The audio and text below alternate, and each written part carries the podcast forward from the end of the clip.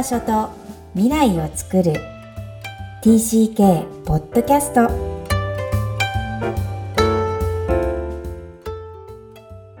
皆さん TCK ポッドキャストへようこそ。ナビゲーターのふみです。みきこさんよろしくお願いいたします。こんにちは。ダジャーハオ。ハイルワンクロスのみきこです。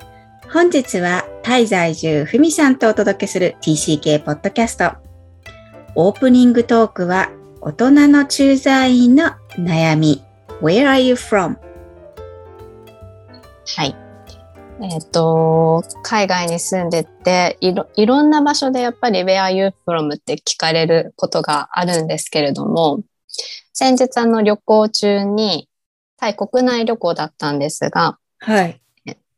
あの、やっぱり聞かれたんですね。どこから来たの？って。うんで、私ははっとこう、とっさにやっぱりジャパンって出るんですけれど、うんうんうん、その後になんか、ああ、なんか違う、私バンコクなのに、みたいなのがあって、すごいこう、悔しい気持ちがあったんですね。えー、素敵、悔しいんだ。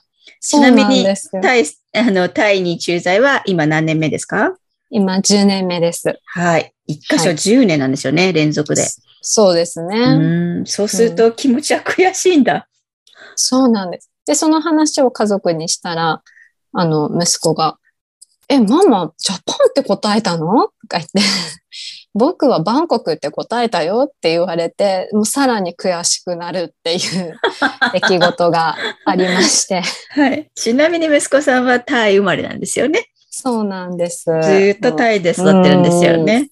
そうなんです。疑いなく彼はバンコクというわけですよね。そうなんです。はい、はい。だから、なんか、そんな風に言い切れるのも羨ましいなと思ったんですけどね。いいね。その気持ちね、ちょっと覚えててほしいかも。うん。だって息子さんが戻ってきて、まあ、ど、どの時期に戻ってくるかわからないですけど、必ず日本の地に来るわけじゃないですか。いつかはそうですね、うん、きっと。その時に where from で悩むんだと思うのね、彼彼は。その感覚で悔しいバンコクって言えないみたいなさ。ひょっとしてこう想定はわからないですけど、彼がどうなるかは。うん、あの、仮にさ、日本って合わせちゃう、みんなと。ねえ。って時に、本当はバンコクって言いたかったのに言えなかった、このシチュエーションで、みたいなのに、悔しさを覚える。まあ、違う悔しさだけど、ふみさんもお母さんとして、大人として悔しいって思う気持ちは、すごい大切な体験なので。なるほど。うん。それが TCK の子供たちが感じる悔しさとちょっと相通ずるものがあったら、なんか素敵だな、親子で。ちょっと違うんだけど、お母さんも悔しかったんだよね、みたいな。うんうん。ね、そうですね。うん。わかりました。これも素敵なエピソードにしか私には思えないんだけど。わかんないですけどね、私には。素晴らしいエピソードを開示いただきてありがとうございます。大人でも何年、うん、10年、2桁になってくると、うん、Where are you from? で悩むというお話だったかと思います。そうですね。はい。えー、では、前回、118回に引き続き、TCK のための健全な基盤として、親子関係についてお届けしています。はい。今はい、今回はその中でも安全感がテーマとなります。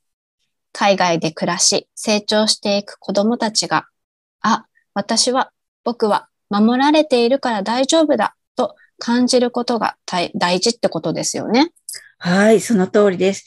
えー、これはどの国でもどの場所で育つ人にとっても、す、え、べ、ての養育関係においても必要不可欠なことではあるんですが、えー、つまり子供のニーズの一つとして守られている安全感は健全な発達のために必ず必要です。まあ、必ずってこれが欠けるからいろんな問題が生じたり、えっ、ー、と、後々子供の問題化って、まあ逆に問題が発生したらそれを補填すればいいことにはなるんですが、つまり、えー、困った時に自分ではどうしようもない時に親が絶対そばにいてサポートしてくれるっていう理理屈抜きの絶対的な安心感なんですよね。うん。えーこれがあるかないかっていうのは非常にやっぱり子供の成長には当たり前なんだけど、えー必要だということになります。まあ、こう言いますと、タイ・バンコク、とても安全だと聞きますが、やっぱり日本とは文化ルールや習慣も異なる生活圏におられるふみさんですよね。えーまず、まあ、その、10年前に来た自分と今とはその安全感、感覚とかも違うと思うんですが、子育てにおいて、まあ、これについてなんか思うことがあったら教えてください。そうですね。まずあの子供だけで、えっ、と、マンションを出て遊びに行くっていうケースはないですね。こう日本だとこうお子さん同士約束して公園で集合とかってあると思うんですけど、バンコクはもうまずそれはない。必現地の子もないの？現地の子はあるかもしれないですけど、こう私が住んでいる周りでは、ない。やっぱりあの、誘拐が一番心配で。うん、で、こうね、あの、戻ってこないでしょうね、子供がね。そういう誘拐になるので、もうそういう意味で、なんだろう、子供同士で遊びに連れてっても中に入れちゃうっていうことはあるかもしれないですけど、はいそこの現地まで、家からそこまでは必ずやっぱり誰か大人が連れて行く。うんうんうんで、そこで迎え、あの、ピックアップして帰ってくるっていうのは、もう基本かなと。うん。ただ、こう、ね、年齢が大きくなったお子さん、中学生とかってなると、もうちょっと電車に乗って、うん、みんなでお出かけっていうことが、うん、あるようなんですけれども、まだちょっと私の経験としてはないですね。ねで、あの、買い物とかこう日本で見るような初めてのお使いとかっていう、まあもちろんね、作り込まれたものですけど、そういうこともまだお、あの、本当に あのマンションの下にスーパーあるんですけど、うん。行かせたことがない。そうなうーん、まあ、みんな大体顔見知りだけど、やっぱりちょっと心配、心配かなと思って私は行かせてないですし、やうんデパートの中のトイレとかも一人で、あんまり行かせたくないかな。ああ、そうなんだ。デパートの中うんで一緒に行ってて、じゃあトイレ行ってきてっていうのもななしね。なるほど。うんまあこれ本当に、あの、心理的な安全感の話じゃなくなり、こう物理的な、あの、うん完全な安全の話になっていますけど、まあ、そそれほど、うーん、生活圏が違うってことですよね。そうですね。やっぱり来たばっかりの人は慣れないところもあると思うんですけど、逆に私からすると、あの、じゃあいつになったら行かせていいんだろう。いつになったらっていう、こう、逆に手放すタイミングもね、よくわからないところはありますが。あ、の、あの、実際には行けると思うんですよ。うん。買い物だってなんだって。うんうん。だけど、こう、やっぱりそこで自分が不安だなって思うんだったらもうやっぱり行かせたくない。だね。はい。うーん。まあでも、お聞きすると、中学校になるとありってことは、そこまで、もう完全なこう、銃弾がね、飛び交うような国ではないから、うん、うん、そうですね。その親の変な話、主義になってくるんだなっていうの。んんそれもあるかもしれないです。うんそうですか。なるほどね。私はまあ40年前の帰国生ということで、アメリカが70年代に一人では歩いてた。うん。うんだから全然違うんだな。まあもちろんマンハッタンじゃないので、あのマンハッタンって当時は一人で歩けるような、大人でもあの厳しい場所だったので、あの、郊外のとこだと別に、スーパーはもちろんね、7、8歳だから行か、行ってないけど、全然お友達のうちに普通に行くし、スクールバスの待ち合わせに母が一緒に乗らせたってことはないし、うん、一人で乗ってました。まあもちろん兄がいたけど、ですよね。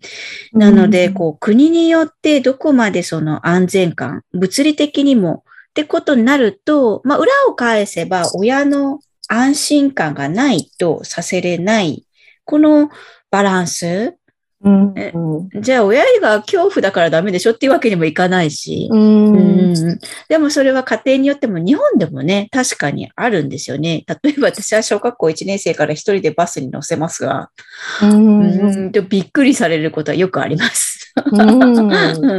え、全然だって 別に拉致されないしみたいに思っていて、うん。もっと言えばなんかお金を勉強させたいっていうのがあってうん、あの、今もうパスモとか、こう、スイカとか、こうね、チャー、うんあの、レチャージのがもう簡単になっちゃってるけど、それにこう入れるっていう行為をさせなくて70円とか入れてらっしゃい。あの、コインも両替しなさいみたいな。日本でも同じなんですよね。そういう物理的な安全感が全然家庭によって違うっていうのはよくわかります。うんまあ、じゃあ心理的なね、こう、自立をこう、呼び起こせる、その、うん親が絶対的に困った時にサポートしてくれるっていう感覚。これとかく私がここで今日は強調したいのは、海外で自分たちも新しいからどんなサポートができるかって真剣に考えてるんだけど、親は。それはありがたいです、子供の立場から。でも、日本に戻ってきてから野放しになりすぎるって思っている。うん実は日本の方が辛かった、私は。どうしてですか？まずランドセルどうやってしょうか下駄箱で、その、うんあと、買えるとか知らないし、みたいな。それこそ異国なわけよ。これ何度も言ってるけど。あとは、全校800人がゾロゾロ来て、珍獣のように私を見に来るわけですよ。アメリカが、アメリカ帰れ、アメリカが、どんだけストレスか。でも親はもうやったー日本帰ってきたーみたいな感じだから、えーノーマークなわけね。逆にね。はい。私、それをいつも、お日本の大人の皆さんに言いたい。みたいな。本当は異国が始まるのは日本に戻ってきてからじゃないかなと思います。うん。なのでうん。だって怖いよ。珍獣のように800人が見に来てごらんよ。これ私子供を育ててて、普通に日本に育ってる子もちょっとクラス替えだけであんなにストレスになって、うんお友達できるかなってやってるのを海越えてきた引っ越しでね、気がついたら800人も見に来るんですよ。6年生から1年生まで。うん。でも結構90年代までインタビューに出てくれた方は、同じことが中学生とかでも起きてるって言うから、ああれから20年経っても変わらないんだなとか、うん。今じゃあどの国行ったらそれが起きるのかよくわかりませんが、でもまだ起きると思うんですよね。東京だけが日本じゃないので。で、そんな中、まあ慣れたら大丈夫だよっていうベースは、大人が日本人だからなんですよね。うん、うん、うん、うん。海外で過ごしてきた子供たちは日本人というベースがないんですよね。うん。うん。親がたまたま日本語を喋ってるだけで文化とかは初めて学びに行くので、えーそこがすごいこう、ああ、そこがびっくりしたのね。それはびっくりするよね。なるほどね。ママは気づかなかった。お母さん気づかなかったって言葉だけでよかった。に。うんなるほど。へえ、なれるよ。じゃなくてね。うんうんそれほど、なんていうのかな、こう、サバイブをしているっていうことを、うん、理解してくれうんて欲しかったな。無理だろうけど。でも、うん自分たちが海外行った時すごい緊張してたはずなのに、どんだけこう、しこう、悲観してしまうかってことをちょっと想像してくれるだけで、それほど同じように異文化の日本に帰ってきているというか、帰ってきてないんですよね。来た。私たちは、えー、難しさ。うんうん、そこで、ああ、こう、これはじゃあどうしたい？みたいな。うん、なんかわかんないけど、何、もう、ずいぶん昔のことで。ただ、そのすべてが新しかった。日本の方が。うんうん、と思いますね。まあそう言われると、お互いに知らないことは前提ってことを、まあ親子でも理解していることが大事かなとは思うんですが、どんな感想です？いや、なんか、ああ、そうだよな、と言われてみればわかるけど、それをこう意識的に自分で気づいたのかなって思うと、気づかなかったかもしれないって今思いましたね。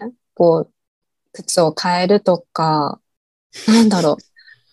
体体育着とかどこで着替えるんだろうとか。そういうこと、そういうこと。ね、海外だと更衣室とか小さくても行くと思うので、今ちょっと日本の学校がどうしてるかわからないですけど。まだ東京の公立は皇室ないですね。うん、じゃあなんかそういうね、ルールがあるなんて思ってないと思うので。そうそう。わからない。そういう小さなことが積み、まだなんか、あの、新しいんですよね。うん移動を伴うってことはやっぱり新しいっていうふうに、まあそこはインプットしていただくと、子供も大人も嬉しいかなとは思います。はい。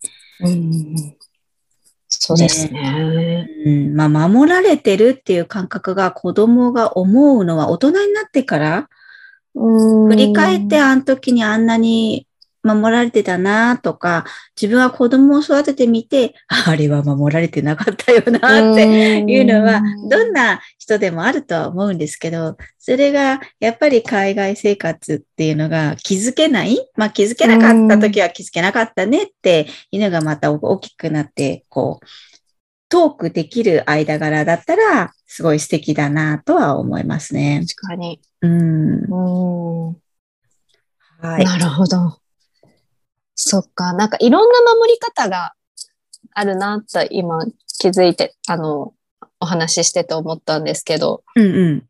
あの、こう、直接的なね、そういうこう安全面からの守り方もあるし、なんだろう、こう、困ってるよねっていうのを伝えるだけでも本当に守るっていうことになるんだなと、あの、うん、そこに今気づいたというか。うん、嬉しいです。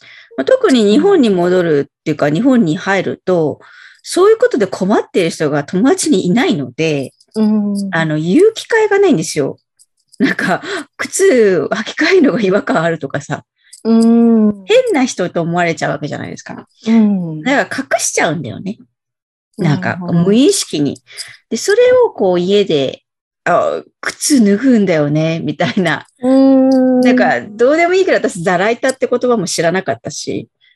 何ですか、ザライタって。ああの、靴脱ぐときに、今もないのかな？あの、下駄箱の下に板ない？ああ、すのこ？すのこ、すのこ、すのこ。うん、ああいうのってアメリカで見たことがなくって、これそこが、ね、靴で乗っていいのか。そうそうそうそう。悩みますね。まあ、そうそうそう、うん、外人、外国人みたいなもんだから、うん、あ、ちょっと周りを見ていつも動いているので、ああ、あれは裸足スペースか、みたいなさ。うん、うん。まあそういう、こう、身近な、こう、新しいものっていうのは、毎日毎日、わんさかあるので、うんあの、疲れてるよ。くらいね。っていうのを知っていただければ、それだけで今日は嬉しいなと思います。なるほど。うん。ちょっと考えたことがなかったですけど、その、ね、どの時点で帰るかで、悩みも、悩み？知らないこと？常識、うん、っていうのも変わりますね、すごく。小学生なのか、うんうん、高校生なのか。はい。おっしゃる通りです。はい。それでは本日のポイントをお願いします。TCK が自分は守られていると感じること、えー、子供時代は誰でも安全感、安心感が必要です。えー、TCK だからこそ、移動が多いからこそ失敗も多く生じます。えー、それらを親が認めてあげて、え慰めて勇気づけてくれる親にとっても新しい環境下でチャレンジではありますが、え守ることの重要性を本日はお伝えしたいと思いました。今日も TCK のいろんな気持ちにありがとう。この番組ではお悩みや質問を受け付けています。また TCK をさらに知りたい方のために TCK オンライン基礎講座も開催しています。詳細は育ちネット多文化で検索してホームページからアクセスください。さらにポッドキャストを確実にお届けするために、購読ボタンを押して登録をお願いいたします。みきこさん、ありがとうございました。ありがとうございました。バイバイ。